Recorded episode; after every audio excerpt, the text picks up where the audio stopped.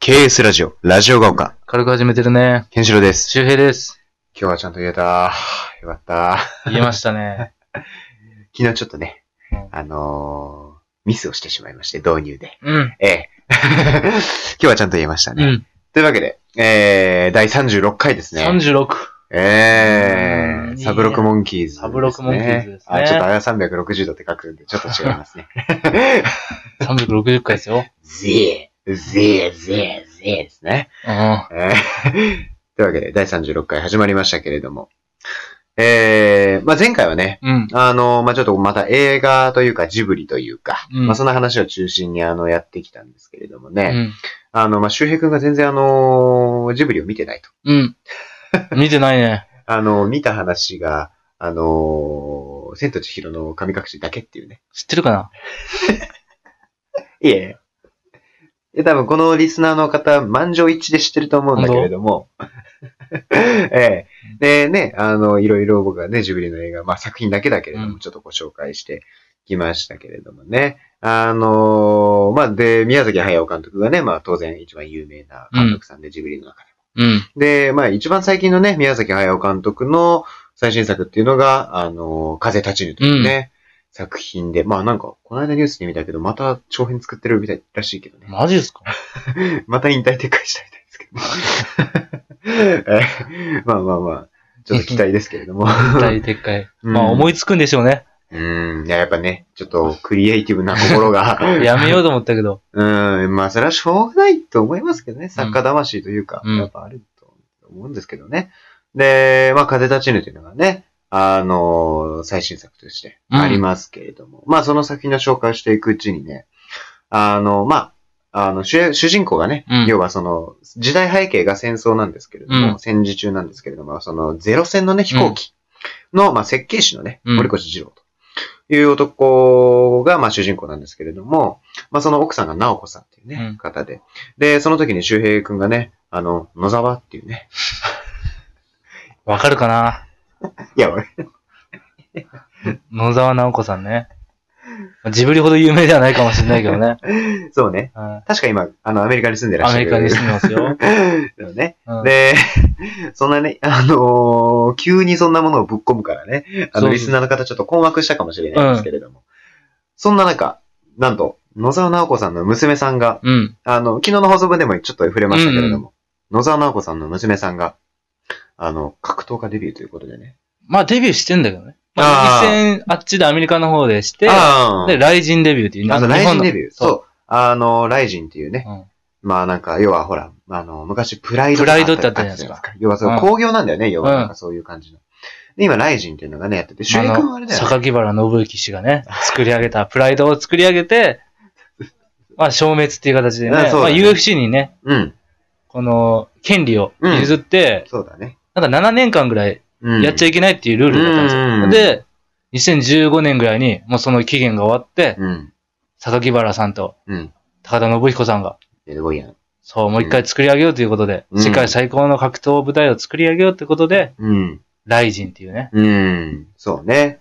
あのー、年末とか、うん、そうそうそう。結構ね、うんあの、大晦日かな、うん大晦日とかに、あの、テレビで、あの、紅白の裏でね、うん。あの、放送してますけれども、周平君はあれだよね、なんかこう、実際に会場にうん、見に行ってますよ。足を運んでね、あの、生、高田信彦、うーふんどし を。うん。すっごいオイル塗ってますか らね。あの、引くぐらい塗ってますからあ、ね。 そう。やっぱ見られるし、映る し。そうね。あり余ってますからね。うん、そうそう。で、そのライジンっていうのがまた今日収録7月30日、ね。そうそう。だからもうこれ放送される時にはもうそう終だわっね、てる。終わってる頃ですねうん。だからもう今日だか。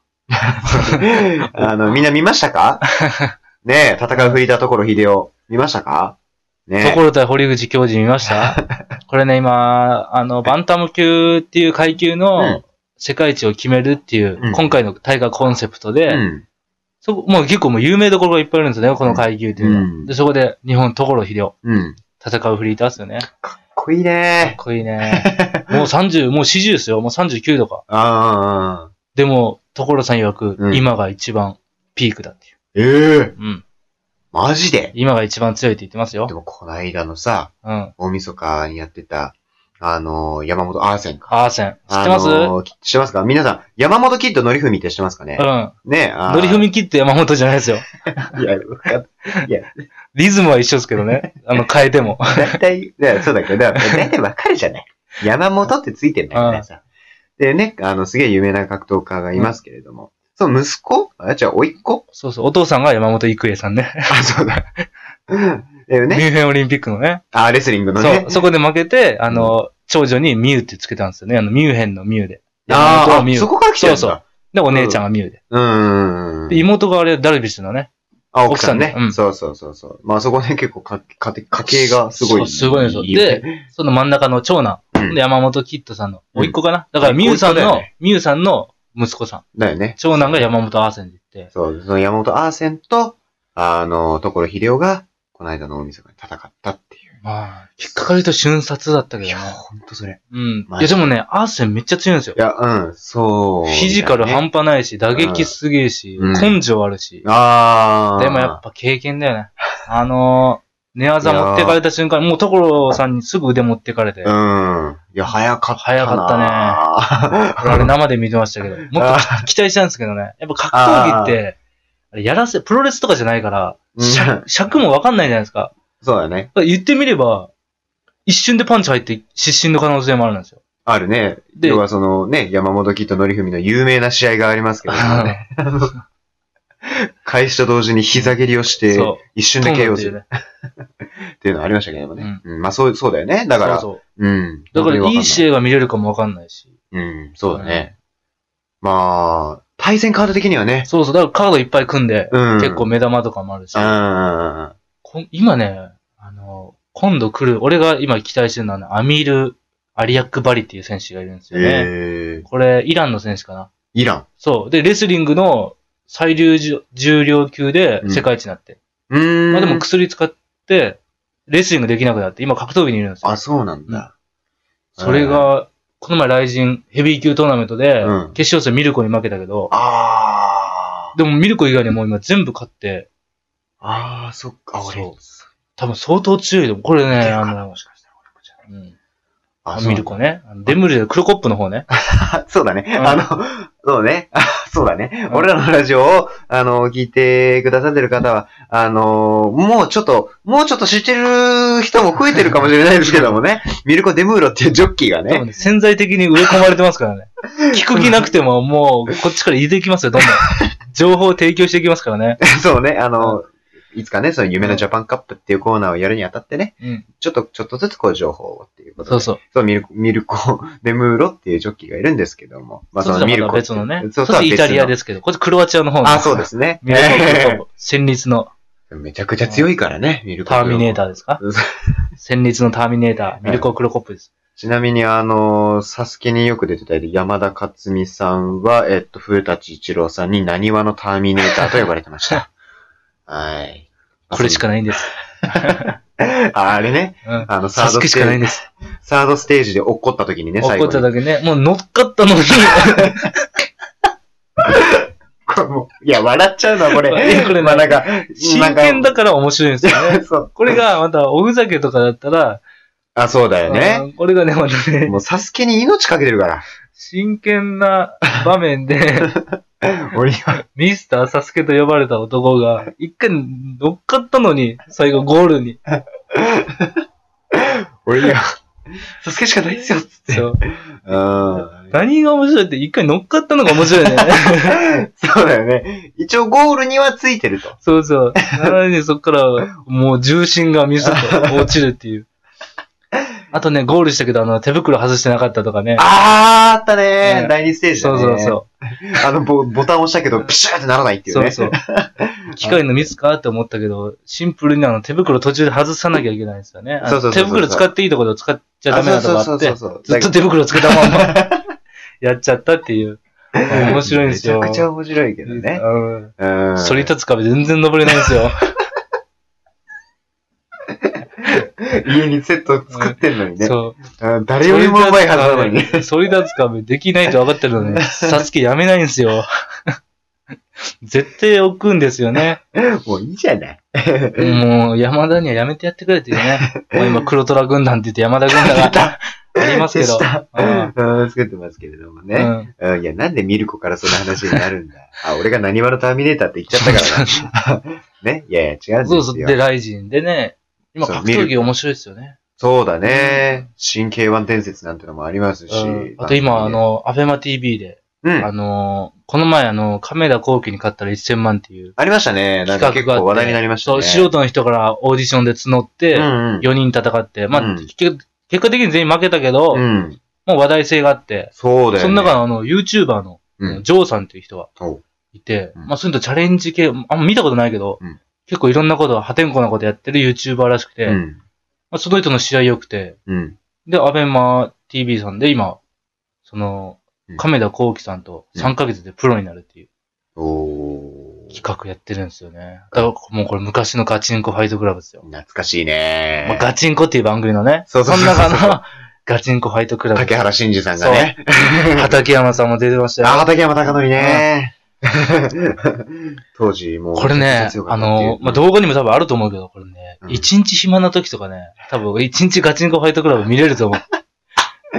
あれは見てたわ、確かに。相当面白い。うーん。あれ、ほんとね、そう、竹原さんがもう広島弁丸出しなのね。そうそうそうね、現役の、つって。で、まあ、これ企画としては3ヶ月、素人の人を3ヶ月。うんで、。不良たちをね、あ、そうそう。募ってもう、悪い奴らなんだ血よな。の気がすげえ不良たちが。